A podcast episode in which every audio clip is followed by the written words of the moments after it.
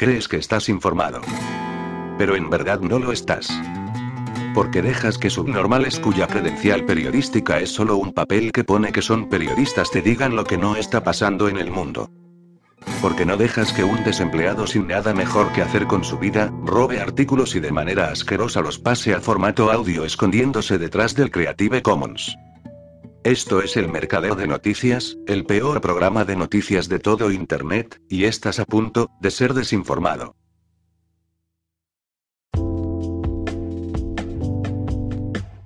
Los siguientes párrafos están extraídos del libro Cualquiera que le diga que las vacunas son seguras y efectivas está mintiendo. Aquí está la prueba, que se publicó en 2011. La industria de las vacunas nunca deja de buscar nuevas oportunidades y los investigadores hablan constantemente de introducir nuevas vacunas. Aunque siempre se introducen nuevas vacunas, rara vez o nunca se retiran, aunque se trate de enfermedades raras o leves. Las empresas farmacéuticas siempre pueden advertir. Si no se administra la vacuna, la enfermedad reaparecerá. La búsqueda de nuevas vacunas para viejas enfermedades es interminable. Algunos planes son imaginativos. Al parecer, los científicos han desarrollado una vacuna para el plátano mediante la creación de plantas de plátano modificadas genéticamente. Hay planes para desarrollar plátanos que protejan contra la hepatitis B, el sarampión, la fiebre amarilla y la poliomielitis. Otros científicos han desarrollado una patata modificada genéticamente para utilizarla como vacuna contra el cólera. La parte activa de la patata permanece activa durante el proceso de cocción, por lo que una porción de patatas fritas modificadas genéticamente podría ser pronto una vacuna contra el cólera. No me lo estoy inventando. Según una revista de enfermería británica, las enfermeras piden ahora una vacuna que ayude a frenar el norovirus. Poner una vacuna es, presumiblemente, más fácil que lavarse las manos. Del mismo modo, los gordos piden constantemente una vacuna que les permita seguir comiendo pasteles sin engordar nunca. Según me han dicho, se están preparando vacunas para casi todo, desde el asma hasta el dolor de oídos. Se ha planeado una vacuna genéticamente modificada que proporcionará protección contra 40 enfermedades diferentes. La vacuna, que contendrá el ADN bruto de todas esas enfermedades, se administrará a los recién nacidos para protegerlos de por vida. Inevitablemente, innumerables científicos de todo el mundo han gastado enormes cantidades de dinero y energía intentando crear una vacuna contra el SIDA. Una vacuna que haga que las relaciones sexuales sean seguras valdrá una fortuna. Naturalmente, la industria farmacéutica está constantemente buscando más y más vacunas nuevas y allí donde detecta el comienzo de un mercado, una demanda, hará todo lo posible por servir algo apropiado. He perdido la cuenta del número de veces que he leído sobre investigadores que trabajan en una vacuna para prevenir el cáncer. Mientras tanto, las empresas farmacéuticas siguen con los viejos fieles, las rentables vacas lecheras que siguen aportando miles de millones. Cada año salen al mercado nuevas vacunas contra la gripe. El actual conflicto entre Estados Unidos y Rusia se debe a una sencilla razón. Los askenazíes, también conocidos como judíos askenazíes, tienen muchas cuentas que saldar con Rusia. Permítanme pasarles algunas tablas cronológicas mientras nos adentramos en el trasfondo del conflicto. Los Ashkenazim son los descendientes de los gentiles Ashkenazi, Goy, los Jafetitas. Los hijos de Jafet fueron Gomer, Javán, los hijos de Gomer. Ashkenaz, Ripat y. Génesis 10, 2, 3. Por estos fueron divididas las islas de los gentiles en sus tierras. Cada uno según su lengua, según su familia, según su nación. Génesis 10, 5. Son un pueblo turco resistente e itinerante. Los askenazíes tienen el don de reinventarse. Aparecieron por primera vez en los anales del mundo como escitas o sacadeos, según la fonética regional, y eran notoriamente bárbaros, aquí no hay griego, ni judío, ni circuncisión, ni incircunciso, ni bárbaro, ni escita, ni esclavo, ni libre, sino que Cristo es todo en todos. Colosenses 3, 11. La palabra escita o sacadea procede de la palabra saca, con su raíz verbal iranisak, que significa vagar. El imperio iraní, entonces llamado Partía y colindante con Escitía, influyó en esta palabra. Los escitas se establecieron el centro de Eurasia, que conquistaron con su hermano gentil Togarmat y varios primos más, extendiéndose por una vasta zona que incluía, aunque no se limitaba a ello, partes de la actual Turquía e Irán. su hermano gentil, Ripat, y los descendientes de su tío Javan se establecieron en Grecia. Más tarde, se reinventaron y se asentaron en una tierra a la que llamaron Kazaría, de la palabra casar, con su raíz turca kaz, que significa vagar, tras la desintegración del imperio estepario de Turquía Occidental. Después, el país se convirtió en masa al judaísmo barra fariseísmo, entre el 740 y el 920 DC, solo para mantenerse independiente de los dos imperios rivales de la época, el cristianismo y el islam. El judaísmo fue la religión más proselitista, explica el historiador judío Shlomo Sand. La conversión masiva más importante se produjo en el siglo VIII, en el enorme reino házaro entre los mares Negro y Caspio. Luego, Sviatoslav I de Kiev destruyó Hazaría alrededor de 1048 y la absorbió en Kiev Rus, un territorio que más tarde se convertiría en parte del imperio ruso. En la Rusia imperial, los askenazíes estaban estrictamente controlados y encerrados en la zona de residencia, que, según Wikipedia, era una región occidental del imperio ruso con fronteras variables que existieron desde 1791 hasta 1917, donde se permitía la residencia permanente de judíos, y más allá de la cual la residencia judía, permanente o temporal, estaba prohibida en su mayor parte.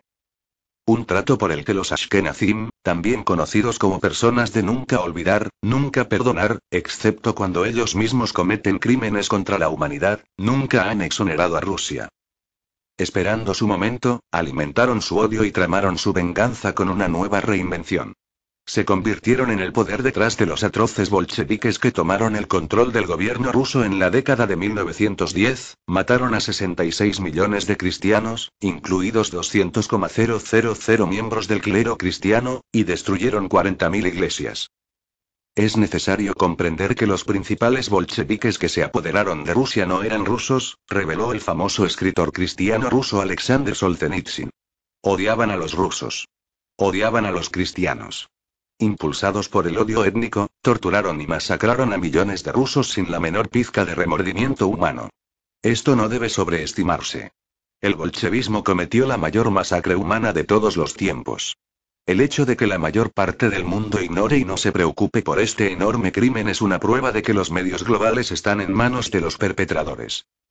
La gran mayoría de estos viciosos bolcheviques eran judíos askenazíes como Vladimir Lenin, León Trotsky, Lev Kamenev, Gregory Zinoviev, Yakov Sverdlov y Grigori Sokolnikov.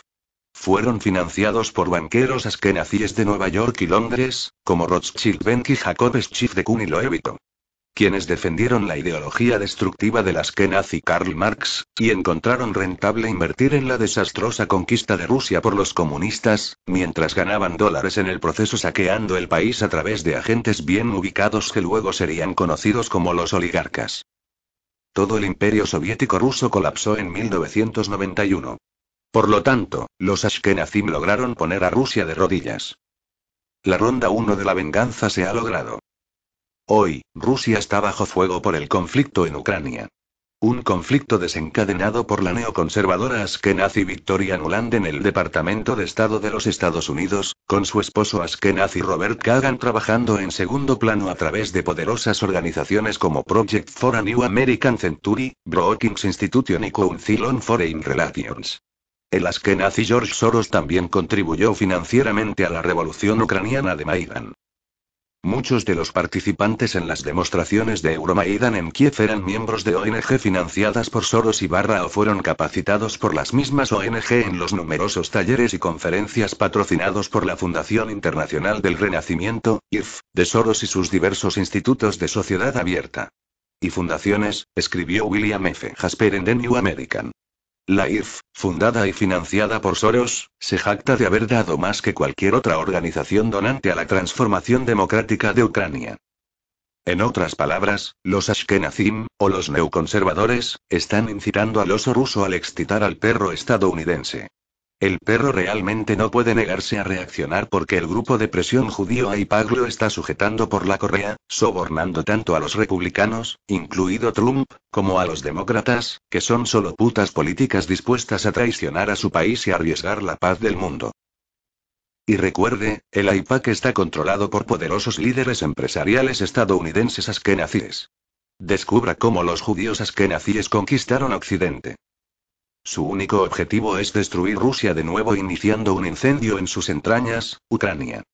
Un incendio que planean extender a Rusia propiamente dicha a través de la guerra económica y militar, un poco como lo que hicieron con Alemania con el boicot económico de 1933 seguido de un conflicto militar total. ¿Por qué? 1.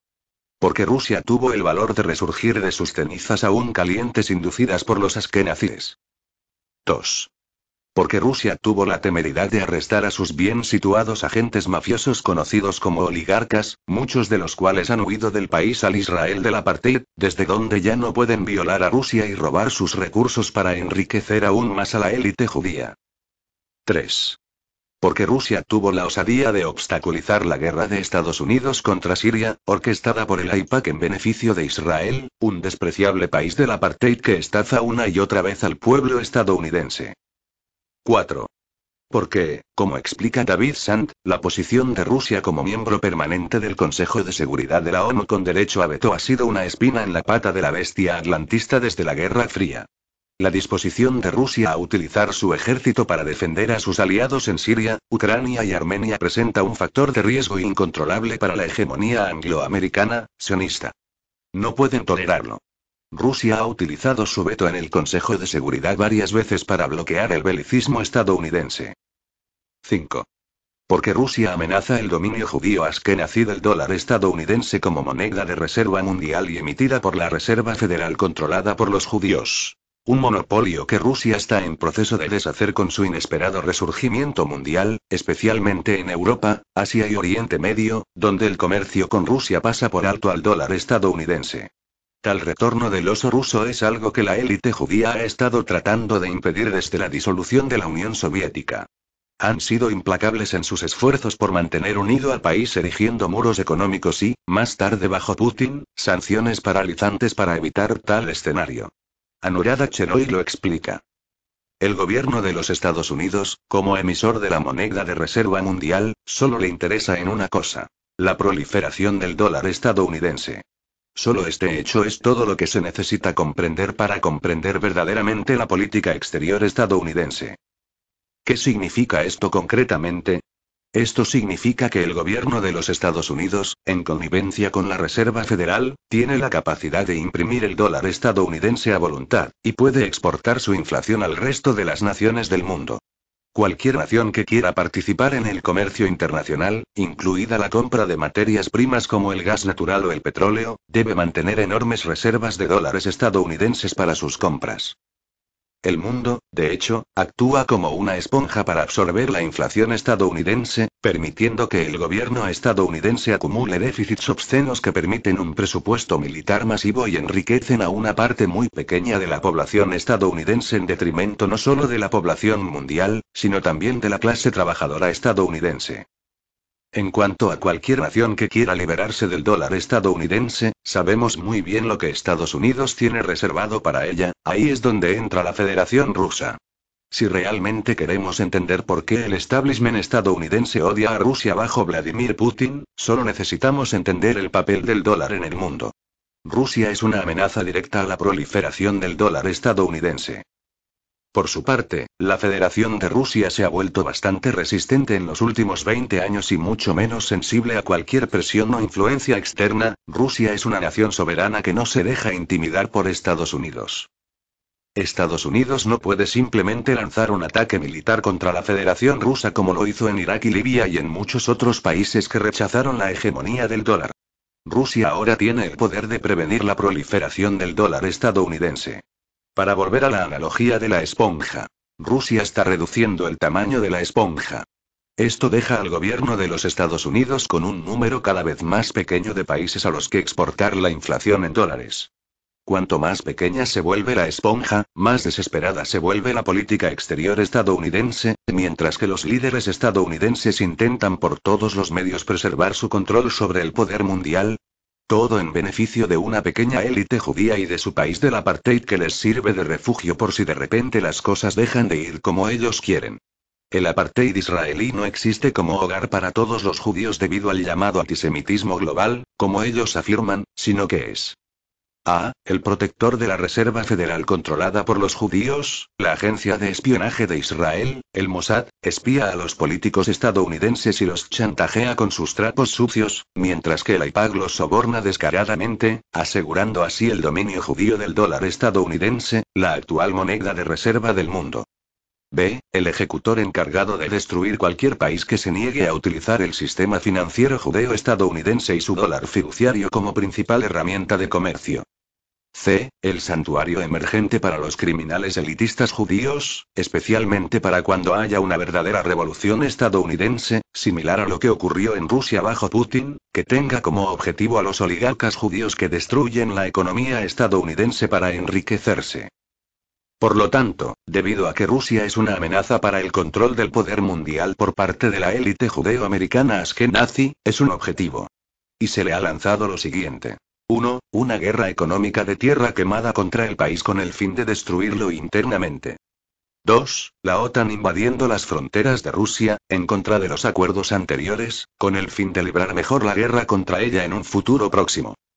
3. El liderazgo judío ucraniano y sus batallones neonazis cometiendo crímenes de guerra y limpieza étnica de rusos en la región independentista ucraniana de Donbass, habitada mayoritariamente por rusos, con el fin de incitar a Rusia a una operación militar para proteger a sus compatriotas rusos allí, luego vilipendiarla e imponer más sanciones económicas paralizantes. Segundo asalto de venganza.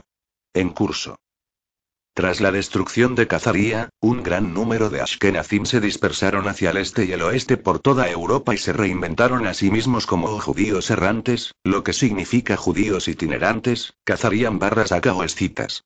Esa etiqueta no tenía nada que ver con un anhelo de Palestina, sino con un anhelo de Cazaría o tal vez con un anhelo de una nueva tierra, cualquier nueva tierra. He aquí un extracto de Wikipedia. En 1903 Theodore Herzl presentó el programa británico de Uganda en el sexto Congreso Sionista de Basilea. A finales de la década de 1930, la Liga Sionista Británica consideró otros lugares donde podría establecerse una patria judía. Se consideró la región de Kimberley en Australia hasta que el gobierno de Curtin, en funciones. 1941-1945, rechazó la posibilidad. Con el apoyo del entonces primer ministro de Tasmania, Robert Cosgrove, en el cargo desde 1939, Critchley Parker propuso un asentamiento judío en Port Davey, en el suroeste de Tasmania. Parker inspeccionó la zona, pero su muerte en 1942 puso fin a la idea. El Oblast Autónomo Judío establecido en el lejano oriente ruso en 1934 representó un enfoque soviético para proporcionar una patria judía. Tras la Segunda Guerra Mundial, un gran número se asimiló a regañadientes en toda América. Sin embargo, la gran mayoría emigró a Palestina, donde crearon numerosos grupos terroristas como el Irgun, la banda Stern Gun y la Haganah. Aterrorizaron a la población palestina, mataron a miles y miles de personas y obligaron a cientos de miles a abandonar sus hogares y trasladarse a los países árabes vecinos. En consecuencia, robaron Palestina y la rebautizaron Israel para reinventarse a sí mismos como hebreos y engañar a los crédulos cristianos de Occidente. Es cierto que no hay continuidad étnica o racial entre los israelitas bíblicos y los házaros, askenazíes, que dirigen el Estado judío, escribió Gilad Ashmon, escritor y músico judío. En sus países de adopción fuera de Israel, incluidos Estados Unidos y Europa, los askenazíes se han convertido en potencias financieras e influyentes, no porque sean judíos, en el fondo, la mayoría de ellos no son religiosos en absoluto y les importa un bledo, sino porque son gente astuta. Han aprendido mucho de su itinerancia a lo largo de la historia, y se asimilan a sí mismos rápida y duramente. Son los nómadas por excelencia. ¿Estaba esto en la mente de Putin? Ahora bien, podría ser que, tras dos fracasos ideológicos sucesivos en forma de comunismo y la actual destrucción a cámara lenta del sionismo en Israel, en algún lugar profundo de las mentes de los acérrimos líderes askenazíes yazca un plan para una nueva reinvención. ¿Será esa reinvención la reconquista de su Kaganate Khazar, una tierra que está situada profundamente dentro de Rusia y abarca Ucrania y Crimea? ¿Será por eso que Putin repentinamente volvió a unir Crimea a Rusia? Podría ser que el plan de los Ashkenazim sea recuperar y reasentar su antigua cazaría después de la caída del apartheid Israel.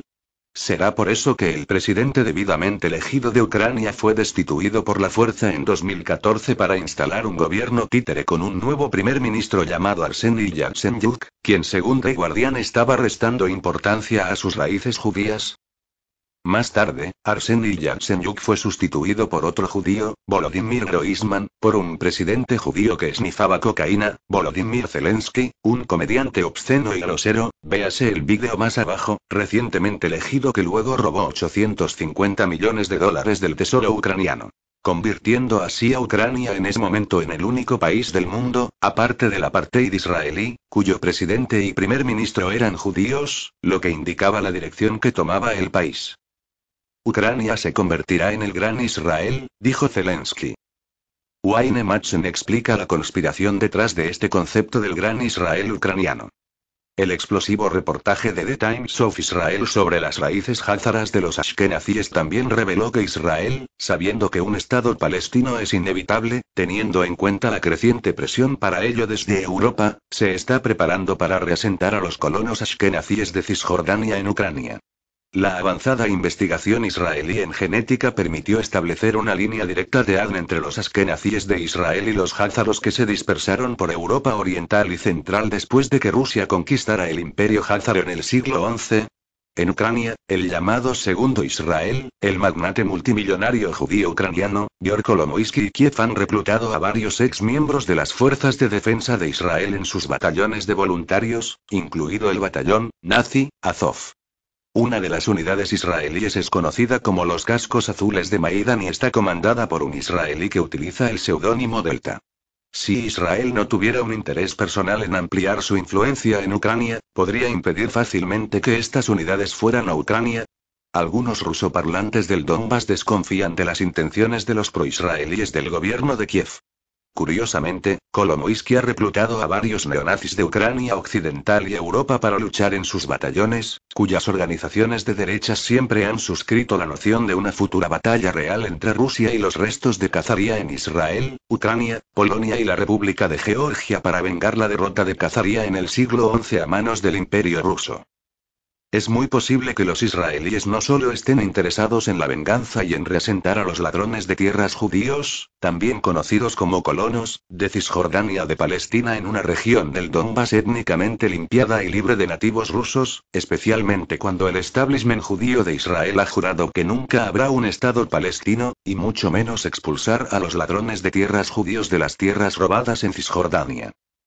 Su plan abiertamente discutido para que los ladrones de tierras israelíes se reasienten en Ucrania podría ser una tapalera para el propósito más nefasto de reconquistar la totalidad de su caganato cazar donde una gran parte de la población judía del apartheid Israel, especialmente aquellos sin doble pasaporte de sus países de origen, emigrará una vez que la gran guerra comience en Oriente Medio. Mirando atrás en la historia, hay que admitir que estas tierras son las antiguas tierras ancestrales de la cazaría judía, es decir Israel, capturada por la Rus de Kiev, el antiguo estado de Rusia con capital en Kiev, en el siglo X, pontificó hace 25 años el rabino Menahem Mandel Schneerson, un iluso aspirante a Mesías. Los eslavos son huéspedes temporales en estas tierras y están sujetos a desalojo. Volveremos a este territorio y construiremos la gran cazaría, el Estado judío, en estas fértiles tierras de la misma manera que, hace 50 años, creamos Israel, expulsando a los palestinos. Los israelíes se reubicarán parcialmente aquí y expulsaremos al ganado eslavo hacia el norte, más allá de Moscú. Habrá un pequeño territorio del norte, una reserva con una población compacta, una reserva, como las reservas indias en Estados Unidos. Pero, ¿estarían de acuerdo los judíos askenazíes con solo Ucrania, menos Crimea, Donbass y el sur, todos territorios rusos anteriores a 1922, habitados por rusos étnicos y recientemente anexionados a Rusia propiamente dicha por votación popular, fuera su nueva base desde la que proyectarían el poder judío para destruir a su perpetua némesis rusa, junto con todos los demás enemigos imaginarios, y preservar su control sobre el sistema financiero mundial utilizando su emisión por la Reserva Federal del Estadounidense fiduciario como indiscutible moneda de reserva mundial? La cábala judía que controla el mundo financiero occidental pensó que la tolerancia rusa frente a su implacable agresión en Ucrania para desestabilizar su país era debilidad, y por lo tanto calculó mal. Es un hecho que durante los últimos 30 años hemos intentado pacientemente llegar a un acuerdo con los principales países de la OTAN sobre los principios de una seguridad igual e indivisible en Europa, dijo Putin en febrero de 2022. En respuesta a nuestras propuestas, nos hemos enfrentado invariablemente a cínicos engaños y mentiras o a intentos de presión y chantaje, mientras la Alianza del Atlántico Norte seguía expandiéndose a pesar de nuestras protestas y preocupaciones. Su maquinaria militar se mueve y, como he dicho, se acerca a nuestra misma frontera. Ahora Rusia ha actuado, y tras una larga hibernación el oso ha despertado con furia. Putin ha ordenado a su ejército que libere la región del Donbass de los ucronazis y desmilitarice y desnazifique Ucrania por completo, es decir, la región del Donbass se separará de Ucrania y se independizará, mientras que Ucrania volverá a la órbita de Rusia y se alejará del control judío. La operación militar especial del presidente Putin para defender a la población de Donbass de una inminente ofensiva general del régimen neonazi de Kiev no solo está plenamente justificada en derecho internacional por el artículo 51 de la Carta de las Naciones Unidas, sino que es plenamente congruente con la praxis militar y la doctrina de la legítima autodefensa de los estados ante una amenaza inminente proveniente de un estado vecino o de fuerzas enemigas, explica Heinz Gieterich, director del Centro de Ciencias de la Transición, CTS, de la Universidad Autónoma Metropolitana de la Ciudad de México, y coordinador en el proyecto de investigación avanzada mundial, WARP. Y si los conspiradores sionistas barra neoconservadores y sus políticos occidentales comprados y pagados no captaron claramente el mensaje, Putin hizo este pronunciamiento inequívoco. Ahora me gustaría decir algo muy importante para aquellos que puedan tener la tentación de interferir en estos acontecimientos desde el exterior. No importa quién intente interponerse en nuestro camino o, más aún, crear amenazas para nuestro país y nuestro pueblo, deben saber que Rusia responderá inmediatamente, y las consecuencias serán como nunca se han visto en toda la historia. Independientemente de cómo se desarrollen los acontecimientos, estamos preparados. Ya se han tomado todas las decisiones necesarias al respecto. Espero que mis palabras sean escuchadas. Vi la prosperidad de los malvados, su fuerza es firme, el orgullo les sirve de collar. La violencia les cubre como un vestido, así son los malvados. Siempre libres de preocupaciones mientras siguen amasando riquezas, ciertamente, Señor, tú los pones en terreno resbaladizo, que de repente caen y son destruidos, completamente barridos por los terrores. Salmo 73, 2, 4, 6, 12, 18, 19. Rusia ha estado en el punto de mira de los varones ladrones judíos, también conocidos como élites occidentales, durante más de un siglo, y su propia supervivencia depende de que contraataque con todas sus fuerzas.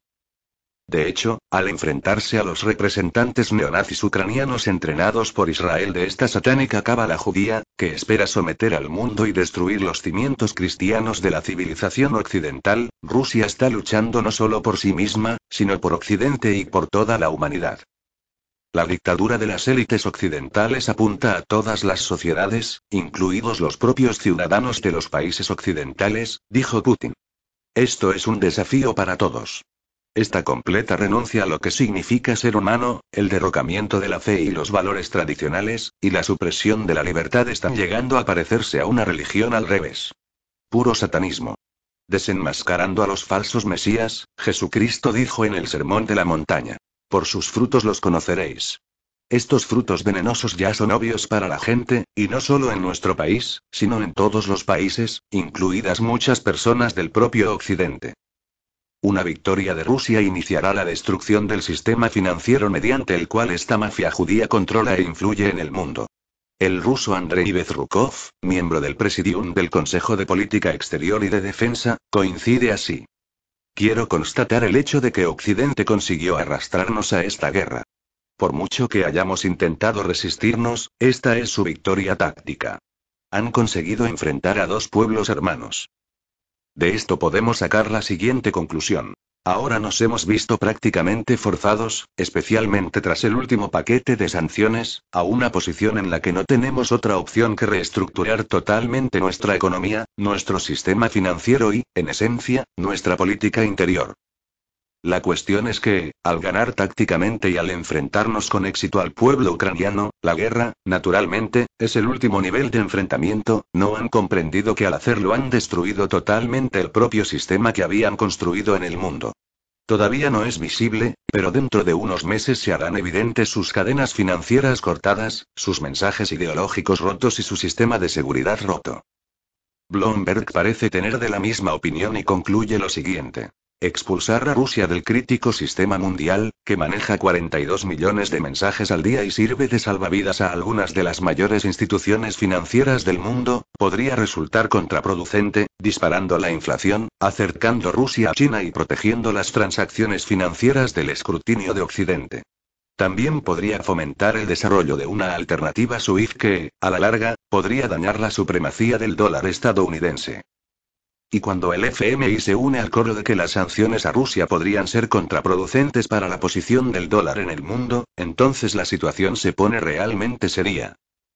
El primer subdirector gerente del FMI, Hita Gopinak, advirtió que las sanciones occidentales a Rusia, y más específicamente, la confiscación de las reservas denominadas en dólares y euros en poder del Banco Central de Rusia, podrían ser contraproducentes al hacer que otros bancos centrales extranjeros sean más reacios a mantener una cantidad tan grande de sus propias reservas de divisas en dólares y euros, escribió Zero Edge. Llevando las cosas a un nivel superior, Putin decretó oficialmente que, a partir del 1 de abril de 2022, Rusia solo aceptará rublos, oro o bitcoins como pago por las exportaciones de energía a países antipáticos. Llevando las cosas a un nivel superior, Putin decretó oficialmente que, a partir del 1 de abril de 2022, Rusia solo aceptará rublos, oro o bitcoin como pago por las exportaciones de energía a países no amigos.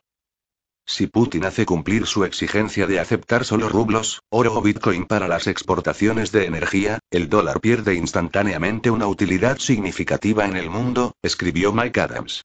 Las naciones que deseen comprar energía a Rusia, lo que incluye a la mayoría de las naciones europeas, tendrán que comprar primero rublos, y luego cambiar rublos por energía. Esto da a los rublos un respaldo instantáneo a las materias primas, el último movimiento de Putin amenaza el futuro mismo de la moneda dólar, fiduciario, y puede significar el principio del fin del dólar. Quien cava un hoyo caerá en él y quien hace rodar una piedra, ésta rodará de nuevo sobre él. Proverbios 26, 27. La cábala superior de banqueros que dirige la guerra, y controla todos los bandos oculta en el trasfondo, no quiere una rápida victoria rusa. Esto es exactamente lo mismo que en la Segunda Guerra Mundial, donde el general Patton podría haber terminado la guerra en el verano de 1944 salvando millones de vidas, pero su suministro de combustible fue cortado por Eisenhower. A los británicos se les permitió escapar en Dunkerque en 1940, y a los alemanes se les permitió escapar en Falaise en 1944. La cábala no estaba lista para que la guerra terminara y había que continuarla, permitiendo a los ejércitos escapar de la destrucción después de ser rodeados. A pesar de los 250.000 soldados que escaparon de Falaise, Patton podría haber terminado la guerra solo dos meses después. Al no hacerlo, permitió que tuviera lugar la batalla de las Ardenas. Hoy en Bakhmut vemos a la misma cábala bancaria trabajando, impidiendo que los rusos bloqueen las salidas de la ciudad como lo hicieron en Mariupol tomando a la cábala por sorpresa con la velocidad del avance ruso. Incluso en Mariupol los comandantes de la OTAN lograron escapar en helicóptero, cuando la acería de Azov estaba totalmente rodeada. Prigozhin quiere que Moscú le envíe munición para poder acabar de una vez por todas con la resistencia ucraniana en Donbass en Bakhmut. Ahora las tropas ucranianas podrán formar otra línea defensiva en Chasiv Yar y harán falta otro par de meses y decenas de miles de vidas jóvenes para acabar de nuevo con la batalla. Esto es típico de los banqueros que dirigen los servicios de inteligencia de cada país coordinando la guerra para conseguir la máxima destrucción y con ello el máximo beneficio. Prigozhin debería dar un golpe de Estado en Moscú y expulsar a los servicios de inteligencia si quiere ganar la guerra. El verdadero enemigo está incrustado en las estructuras de mando de cada uno de los bandos de la guerra. ¿Ensueñan los androides con ovejas eléctricas? ¿To androids dream of electric shape? 1968, Philip K. Dick imaginó una sociedad en la que a todos se les implantaría un órgano del estado de ánimo que podría activarse de forma remota y permitir modular sus emociones con un simple mando a distancia. Técnicas de control mental que mientras tanto han pasado de la ficción a la realidad, y que el Foro Económico Mundial contempla con cierta fruición. Ya en 1956, la revista Time había dedicado una publicación a la entonces ya muy prometedora ciencia del biocontrol. Un horror bien conocido para los aficionados a la ciencia ficción es el esclavo cuyos pensamientos y acciones están gobernados por un artilugio electrónico implantado en su cerebro. Puede que haya algo de verdad en esta ficción, dice el ingeniero eléctrico Curtis R. Schaffer, que diseña y desarrolla instrumentos electrónicos para la Norden Ketai Corp. de Nueva York. En su opinión, la electrónica podría ahorrar mucho trabajo a los adoctrinadores y controladores del pensamiento del futuro. El biocontrol es la nueva ciencia que consiste en controlar los procesos mentales, las reacciones emocionales y las percepciones sensoriales mediante señales bioeléctricas. Mediante el biocontrol, los científicos ya han cambiado el sentido del equilibrio de las personas. Y han conseguido que animales con la barriga llena sientan hambre, o miedo cuando no tienen nada que temer. Es por lo tanto a esas técnicas a las que se refirió el famoso asesor presidencial estadounidense Zbigniew Brzezinski en su libro de anticipación tecnológica sobre la revolución tecnetrónica, 1970.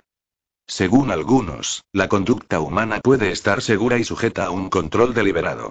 Y hablando de un futuro a no más de unas décadas de distancia, un experimentador de control de inteligencia, el Dr. David Kretz, dijo ante el Congreso en 1968. Preveo el momento en la que dispondremos de los medios y, por lo tanto, inevitablemente, de la tentación de manipular el comportamiento y el funcionamiento intelectual de todo el mundo mediante la manipulación ambiental y bioquímica del cerebro. Testimonio del Dr. D. Kretsch, Subcomisión de Investigación Gubernamental de la Comisión de Operaciones Gubernamentales del Senado, según recoge The New York Times, 3 de abril de 1968, p. 32. Hay que señalar que aquí la valoración de dentro de unas décadas como máximo la hace el propio Zbigniew Brzezinski. El Dr. Kretsch, por su parte, expresó en el mismo discurso, en 1968, la sensación de que tal desarrollo podría tener lugar en un plazo de 5 a 10 años. En cualquier caso, han pasado 50 años y parece que estas tecnologías de pesadilla ya pueden desplegarse a gran escala. Y de forma sigilosa, y lo que es más. Biocontrol y armas neurotecnológicas. Las advertencias del profesor Giordano. Para estar seguros, escuchemos lo que dijo en 2019 el profesor James Giordano, profesor de neurología y bioquímica en la Universidad de Georgetown y consultor del establishment militar estadounidense en cuestiones de neuroética. Hay muchas otras cosas además de las armas de energía dirigida que pueden entrar y golpear tu cerebro.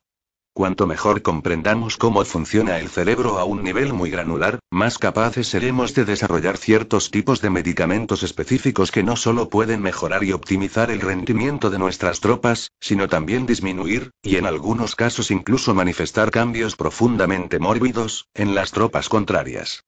Una de las cosas que también se pueden hacer es la neuromodulación transcraneal, que atraviesa el cráneo para modular la actividad de la red de nodos del cerebro con el fin de optimizar el rendimiento de determinadas personas clave, o también se puede hacer eso contra personas hostiles, o quizá incluso beligerantes. Se puede ir aún más lejos e implantar determinadas interface cerebro-máquina en el cerebro. Hay muchos programas de ARPA, uno de los más conocidos es el programa N3 de neuromodulación neuroquirúrgica no invasiva, la idea es colocar electrodos de tamaño mínimo en una red en el cerebro mediante una intervención mínima, de modo que podamos leer y escribir en las funciones cerebrales, en tiempo real y a distancia. Estados Unidos no es el único país que lleva a cabo este tipo de proyectos. Y precisar que estas armas neurológicas podrían utilizarse contra el adversario en el futuro, tanto para hacerlo más maleable y positivo hacia sí mismo, noción de militarización positiva, como para debilitar o incluso en algunos casos destruir su capacidad y voluntad para luchar. Estos agentes neurológicos cambiarán los pensamientos, la volatilidad y las inclinaciones a la violencia y la agresión de los individuos, o bien les infligirán morbilidad, disfunción y barra o mortalidad de tal forma que reducirán su capacidad de compromiso en su conjunto. Esta publicación científica de 2021 afirma que los nanobots en cuestión pueden atravesar la barrera hematoencefálica, reconocer el objetivo específico incluso en partes internas del cerebro remotas e inaccesibles y liberar una carga minúscula pero letal de medicamentos o nanopartículas para matar las células cancerosas. Ya nada parece interponerse al despliegue masivo de neurosensores miniaturizados que deben permitir el biocontrol no invasivo de nuestros cerebros, Hace unas semanas se anunció oficialmente que ya se pueden aerosolizar nanomateriales, y se puede ir aún más lejos. Se pueden crear pequeñas unidades robóticas a nanoescala controlables a distancia, y también se pueden aerosolizar para crear un nanoenjambre de materiales que entrarán en el cuerpo y se integrarán en todo tipo de membranas mucosas, en cualquier lugar, en la boca, la nariz, los oídos, los ojos, y luego entrarán en el sistema vascular para causar coágulos. Puede entrar en el sistema vascular del cerebro o directamente difundirse en el cerebro y convertirse en un arma. Y puede hacerse de tal forma que su presencia sea casi imposible de detectar. Así que el desagradable ataque nanobot de la última película de James Bond no parece por tanto deberle mucho a la inventiva de los guionistas. A principios de este año 2013, entonces, investigadores chinos anunciaron el desarrollo de robots del tamaño de una célula que podrían utilizarse en la administración selectiva de medicamentos. Investigadores del Instituto de Tecnología de Georgia han realizado modelizaciones y simulaciones por ordenador que demuestran que el material puede constituir una buena antena a la escala necesaria para conectar nanomáquinas con el mundo exterior. Las antenas tendrían aproximadamente una micra de largo y entre 10 y 100 nanómetros de ancho. Para evitar cualquier malentendido, debemos señalar aquí que el profesor Giordano hace un llamamiento a una reflexión previa avanzada y a la extrema cautela en el manejo de estas tecnologías, a las que fácilmente compara con armas de destrucción masiva.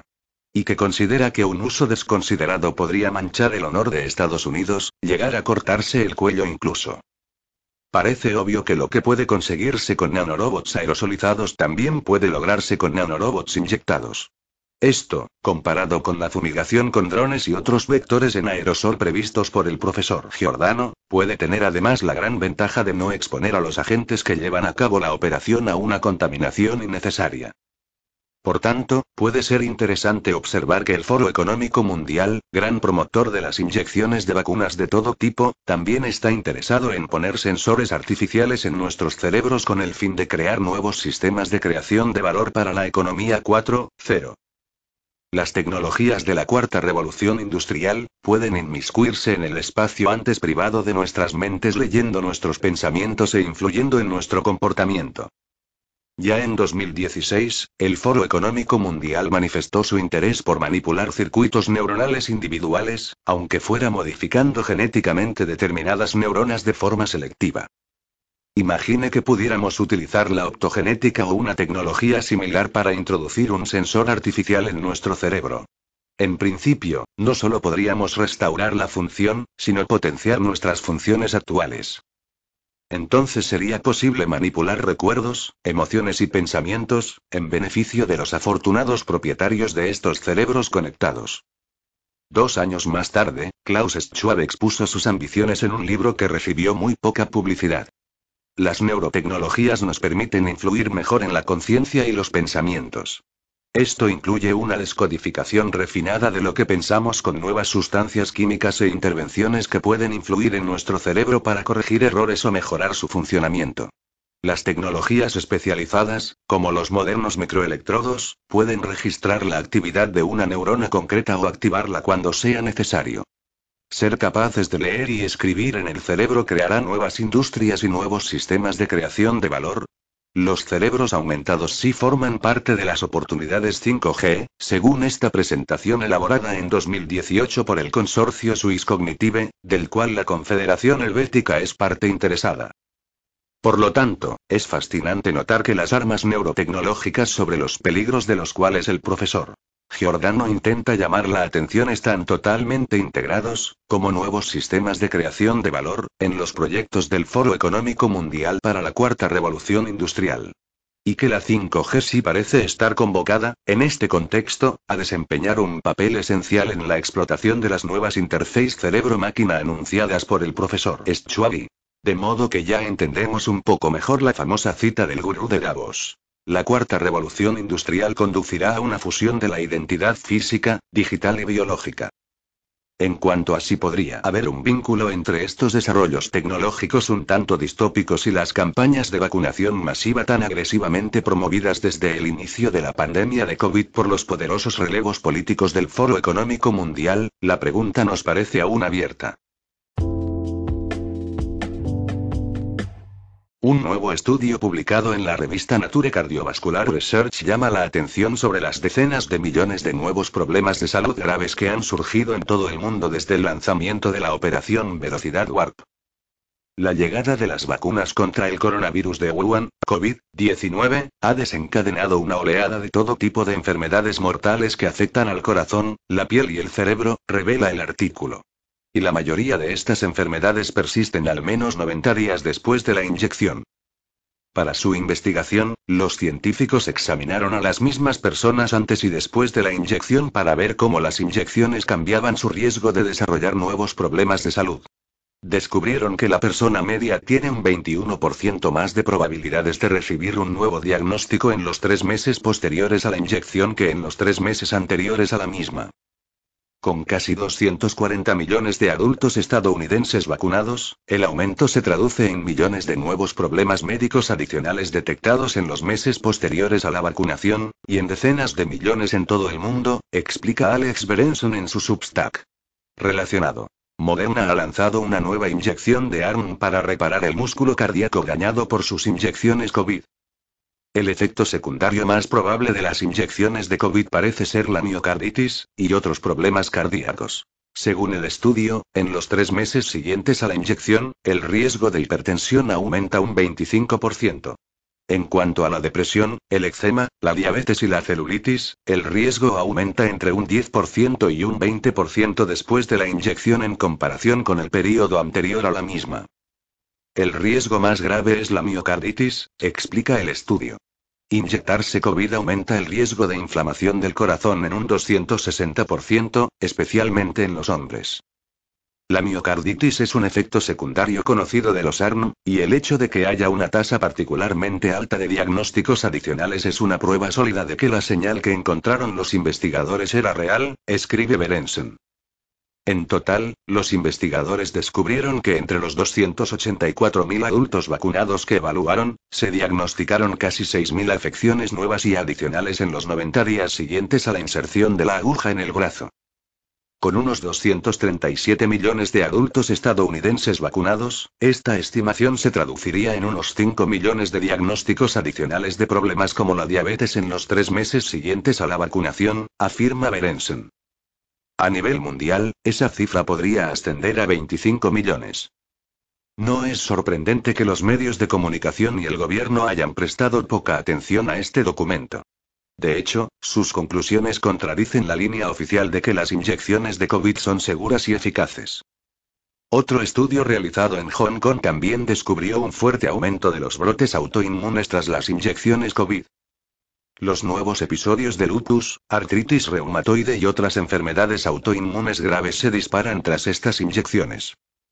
Este estudio identificó específicamente las inyecciones de ARM como las culpables. Las inyecciones de virus inactivados de tipo chino-chinos inactivados no tuvieron los mismos efectos, lo que demuestra que los tipos de inyecciones Moderna y Pfizer-BioNTech pueden ser las inyecciones de COVID más peligrosas que existen. Los estadounidenses no tienen esa opción, porque Estados Unidos no permite el uso de vacunas COVID inactivadas chinas, señala Berenson, explicando que los estadounidenses recibieron lo peor de las peores vacunas, mientras que la China comunista recibió vacunas más seguras. En la sección de comentarios, alguien escribió que había sufrido un bloqueo cardíaco unas semanas después de ser vacunado por Pfizer. Acabaron poniéndole un stent. Su cuñado también sufrió un infarto después de su tercera vacuna, mientras que su hermana sufrió dos derrames cerebrales después de la suya. Las personas que conocemos han desarrollado varias alergias cuando antes nunca habían tenido ninguna, añade esta persona. No se puede explicar cínicamente diciendo que es pura coincidencia.